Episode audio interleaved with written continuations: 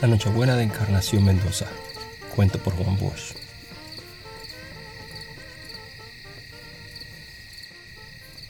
Con su sensible ojo de prófugo, Encarnación Mendoza había distinguido el perfil de un árbol a veinte pasos, razón por la cual pensó que la noche llegaba a su fin. Anduvo acertado en su cálculo. Donde empezó a equivocarse fue al sacar conclusiones de esa observación, pues como el día se acercaba, era de rigor buscar escondite él se preguntaba si debía internarse en los cerros que tenía a su derecha o en el cañaveral que le quedaba a la izquierda. Para su desgracia, escogió el cañaveral. Hora y media más tarde, el sol del día 24 alumbraba los campos y calentaba ligeramente Encarnación Mendoza, que yacía boca arriba, tendido en hojas de cañas. A las siete de la mañana, los hechos parecían estar sucediéndose tal como había pensado el fugitivo. Nadie había pasado por los callejones cercanos. Por otra parte, la brisa era fresca y tal vez llovería, como casi todos los años en Nochebuena. Y aunque no lloviera, los hombres no saldrían de la bodega, donde estarían desde temprano, consumiendo ron, hablando a gritos y tratando de alegrarse como lo mandaba la costumbre. En cambio, de haber tirado hacia los cerros, no podría haberse sentido tan seguro. Él conocía bien el lugar. Las familias que vivían en las abandonadas producían leña, yuca y algún maíz. Si cualquiera de los hombres que habitaban los bohíos de por allá arriba bajaba para vender los bastimentos en la bodega del batey y acertaba a verlo, estaría perdido. En leguas a la redonda no había quien se atreviera a silenciar el encuentro. Y aunque no se hablaba del asunto, todos los vecinos de la comarca sabían que aquel que le viera debía dar cuenta de inmediato al puesto de guardia más cercano.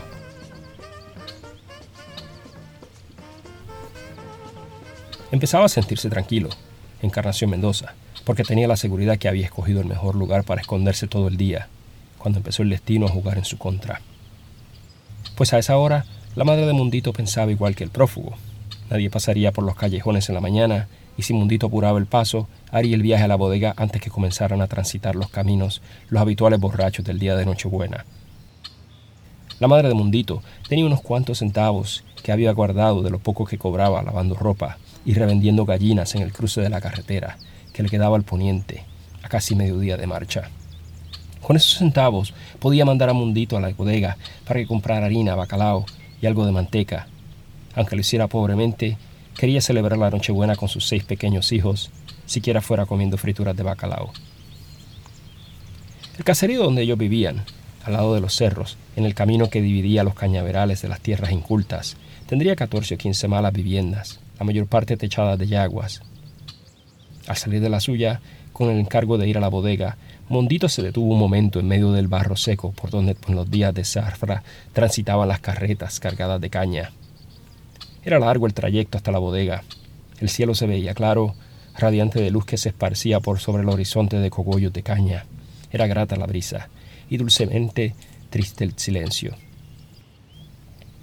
¿Por qué ir solo, aburriéndose de caminar por caminos siempre iguales? Durante diez segundos, Mundito pensó entrar al bohío vecino, donde seis semanas antes una perra negra había parido seis cachorros. Los dueños del animal habían regalado cinco, pero quedaba uno para amamantar a la madre. Y en él había puesto Mundito todo el interés que la falta de ternura había acumulado en su pequeña alma. El niño era consciente que si llevaba al cachorrillo tendría que cargarlo casi todo el tiempo, porque no podría hacer tanta distancia por sí solo, Mundito sentía que esa idea casi le autorizaba a disponer del perrito. Y súbito, sin pensarlo más, corrió hacia la casucha gritando: Doña Ofelia, présteme a Sabache que lo voy a llevar allí. Oyéranlo o no, él ya había pedido permiso, y eso bastaba. Entró como un torbellino, tomó el animalito en brazos y salió corriendo a toda marcha hasta que se perdió a lo lejos. Y así empezó el destino a jugar en los planes de Encarnación Mendoza. Porque ocurrió que cuando, antes de las nueve, el niño mundito pasaba frente al tablón de caña donde estaba escondido el fugitivo, cansado o simplemente movido por esa especie de indiferencia por lo actual y curiosidad por lo inmediato que es el privilegio de los animales pequeños, Azabache se metió en el cañaveral. Encarnación Mendoza oyó la voz del niño ordenando al perrito que se detuviera. Durante un segundo temió que el muchacho fuera la avanzada de algún grupo. Estaba clara la mañana. Con su agudo ojo de prófugo, él podía ver hasta donde se lo permitía el barullo de tallos y hojas. Allí, al alcance de su mirada, estaba el niño. Encarnación Mendoza no tenía un pelo de tonto. Rápidamente calculó que si lo hallaban atisbado, Era hombre perdido.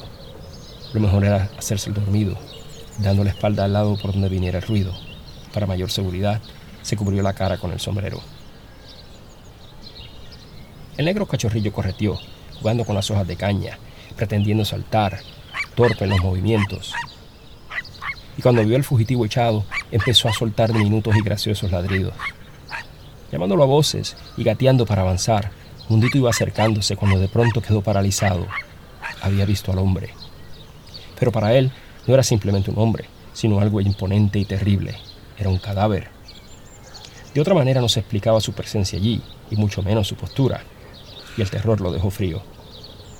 En el primer momento pensó huir y hacerlo en silencio para que el cadáver no se diera cuenta, pero le parecía un crimen dejar a Sabache abandonado, expuesto al peligro de que el muerto se molestara con sus ladridos y lo reventara apretándolo con las manos. Incapaz de irse sin el animalito e incapaz de quedarse allí, el niño sentía que desfallecía. Sin intervención de su voluntad, alzó una mano, fijó la mirada al difunto, temblando mientras el perrillo reculaba y lanzaba sus pequeños ladridos. Mundito estaba seguro que el cadáver iba a adelantarse de momento. En su miedo, pretendió adelantarse al muerto. Pegó un salto sobre el cachorrillo, el cual agarró con nerviosa violencia por el pescuezo, y enseguida, cabeceando contra las cañas, cortándose el rostro y las manos, pero impulsado por el terror, echó a correr hacia la bodega. Al llegar allí, a punto de desfallecer por el esfuerzo y el pavor, gritó señalando hacia el lejano lugar de su aventura. En la colonia de él hay un hombre muerto. A lo que un vozarrón áspero respondió gritando, ¿qué está diciendo este muchacho? Y como era la voz del sargento Rey, jefe del puesto central, obtuvo el mayor interés de parte de los presentes, así como los datos que solicitó del muchacho. El día de Nochebuena no podía contarse con el juez de la Romana para hacer el levantamiento de cadáver, porque debía andar por la capital disfrutando sus vacaciones de fin de año. Pero el sargento Rey era expeditivo. Quince minutos después de haber oído a Mundito, el sargento ya iba con dos guardias y diez o doce curiosos hacia el sitio donde se hallaba el presunto cadáver.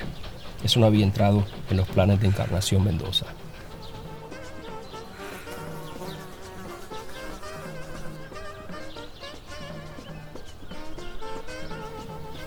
El propósito de Encarnación Mendoza era pasar Nochebuena con su mujer y sus hijos.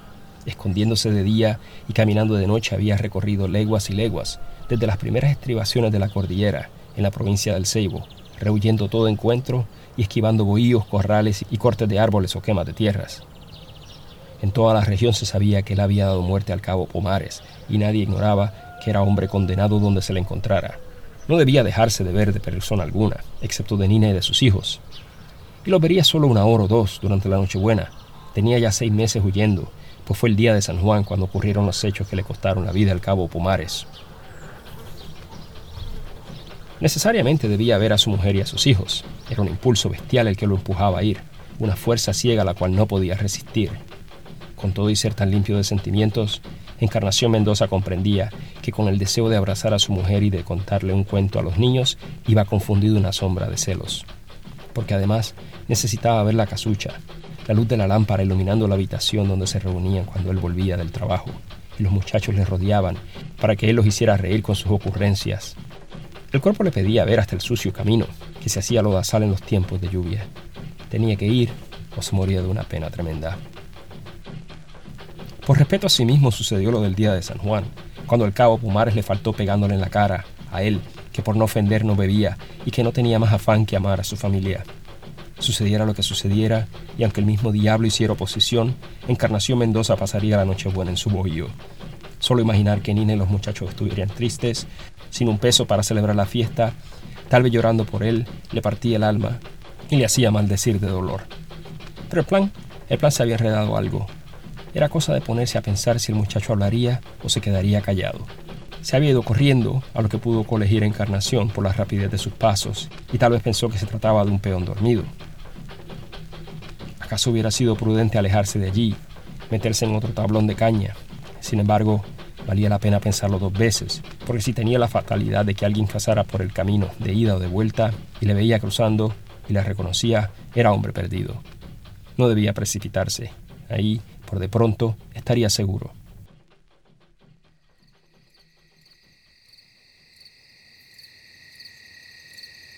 A las nueve de la noche podría salir, caminar con cautela orillando los cerros y estaría en su casa a las once. tal vez a las once y un cuarto. Sabía lo que iba a hacer.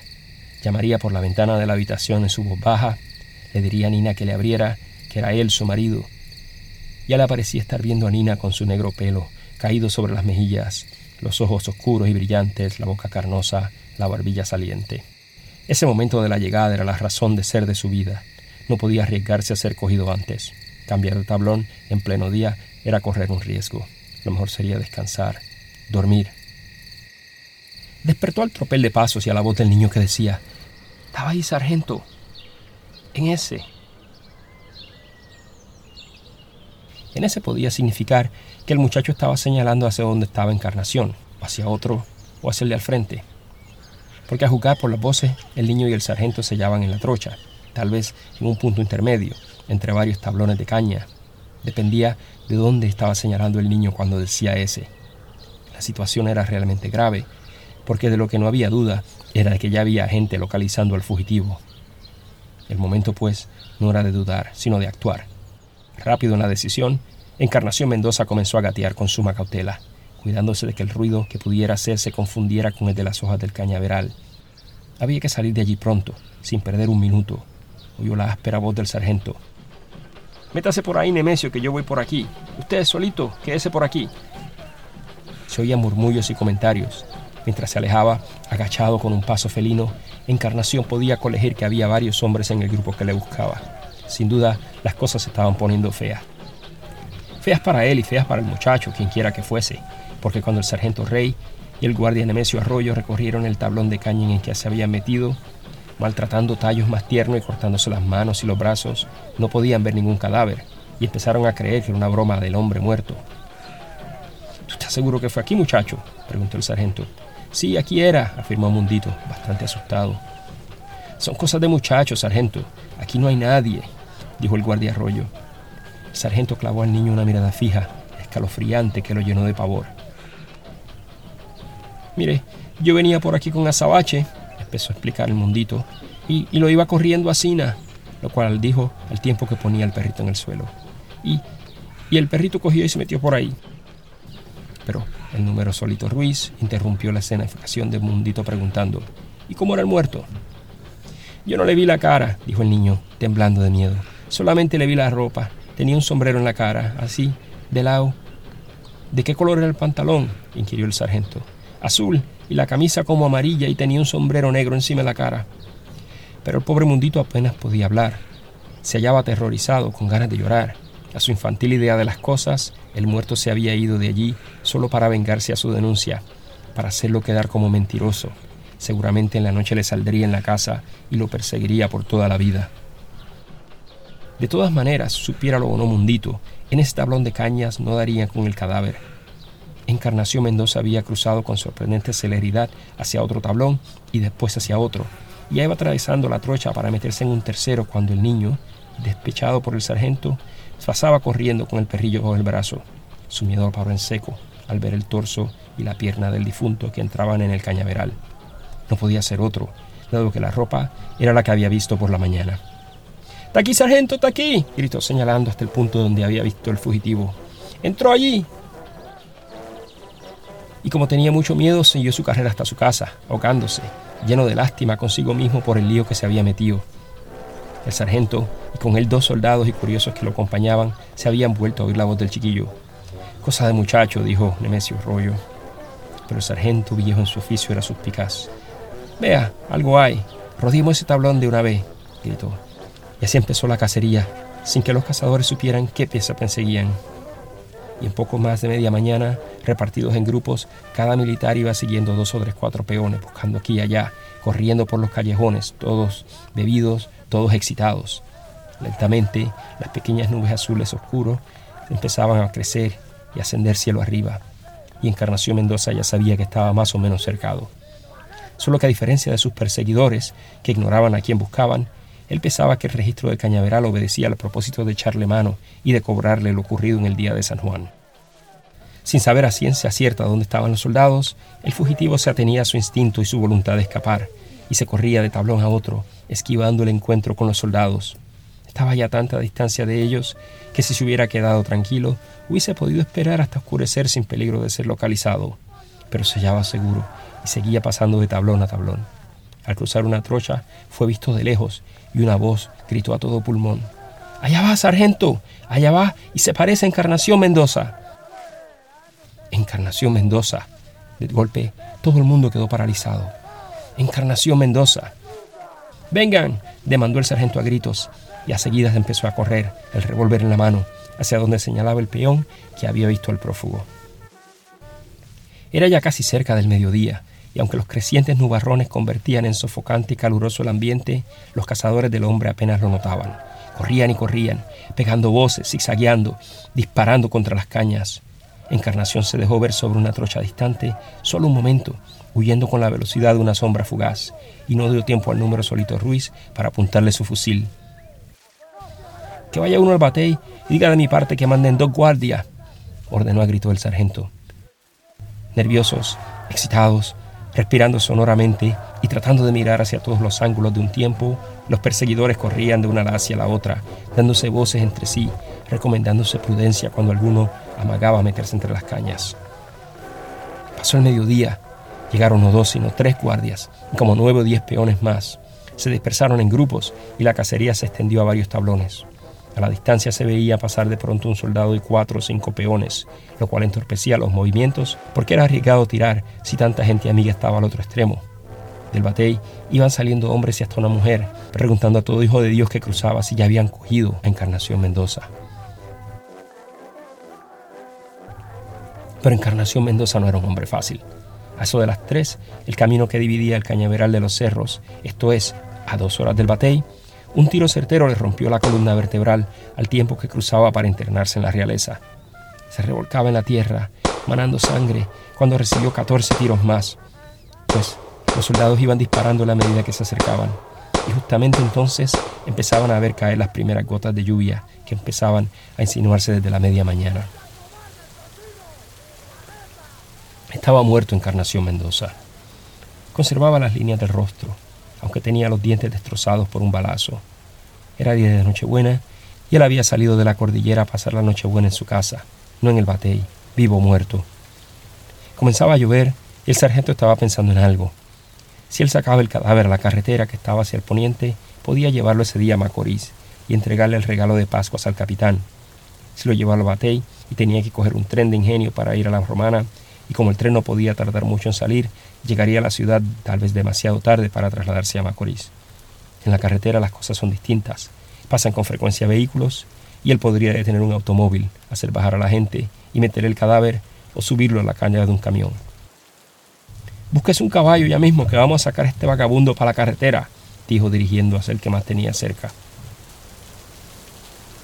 No apareció caballo sino burro, y eso ya pasada las cuatro, cuando el aguacero pesado hacía sonar sin descanso los sembrados de caña. El sargento no quería perder tiempo. Varios peones, estorbándose los unos a los otros, colocaron el cadáver atravesado sobre el asno y lo amarraron como pudieron. Seguido por dos soldados y tres curiosos, a los que escogió para que en el burro, el sargento ordenó la marcha bajo la lluvia. No resultó fácil el camino. Tres veces antes de llegar al primer caserío, el muerto resbaló y quedó colgando del vientre del asno. Este resoplaba y hacía esfuerzos para trotar entre el barro. Cubiertos solo los sombreros de reglamento de principio, los soldados echaron mano a pedazos de yaguas, a hojas grandes arrancadas de los árboles, o se guarnecían en el cañaveral de rato en rato cuando la lluvia reciaba. La lúgubre comitiva anduvo sin cesar la mayor parte del tiempo en silencio, salvo la voz de algún soldado que comentaba: ese sinvergüenza, o simplemente aludía al cabo Pomares, cuya sangre había sido al fin vengada. Oscureció del todo, sin duda más temprano que de costumbre por efectos de la lluvia, y con la oscuridad el camino se hizo más difícil, razón por la cual la marcha se tornó lenta. Sería más de las siete y apenas llovía entonces cuando uno de los peones dijo, Allá se ve una lucecita. Sí, del caserío, explicó el sargento. Y al instante urdió un plan del que se sintió enormemente satisfecho, pues al sargento no le bastaba la muerte de Encarnación Mendoza, el sargento quería algo más. Así, cuando un cuarto de hora después se vio frente a la primera casucha del lugar, ordenó con su áspera voz. Desamarren ese muerto y tírenlo ahí adentro, que no podemos seguir mojándonos. Decía esto cuando la lluvia era tan escasa que parecía a punto de cesar, y al hablar observaba a los hombres que se afanaban en la tarea de librar el cadáver de las cuerdas. Cuando el cuerpo estuvo suelto, llamó a la puerta de la casucha justo a tiempo para que la mujer que salió a abrir la puerta recibiera sobre los pies, tirado como el de un perro, el cuerpo de Encarnación Mendoza. El muerto estaba empapado de sangre, agua y lodo, y tenía los dientes destrozados por un tiro, lo que le daba a su rostro antes sereno la apariencia de estar haciendo una mueca horrible. La mujer miró aquella masa inerte. Sus ojos cobraron de golpe la expresiva fijeza de la locura, y llevándose una mano a la boca comenzó a retroceder lentamente, hasta que a tres pasos paró y corrió desoladamente sobre el cadáver, al tiempo que gritaba Ay, si mis hijos se han quedado huérfanos, han matado a Encarnación. Espantados, atropellándose, los niños salieron de la habitación, lanzándose a las faldas de la madre. Entonces se oyó una voz infantil en la que se confundía en el llanto y horror. Mamá, mi mamá, ese fue el muerto que yo vi hoy en el cañaveral. Fin.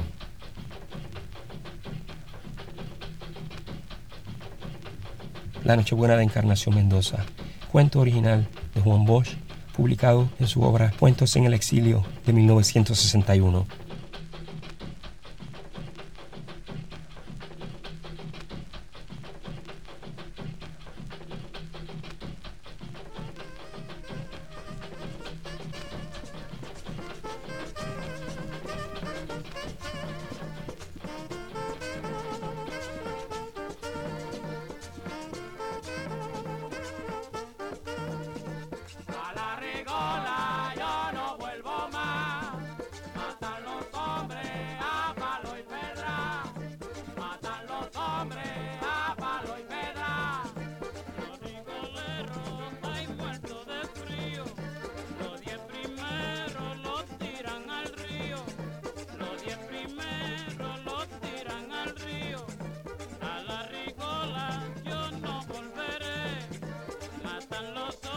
Mamita en un dos por tres.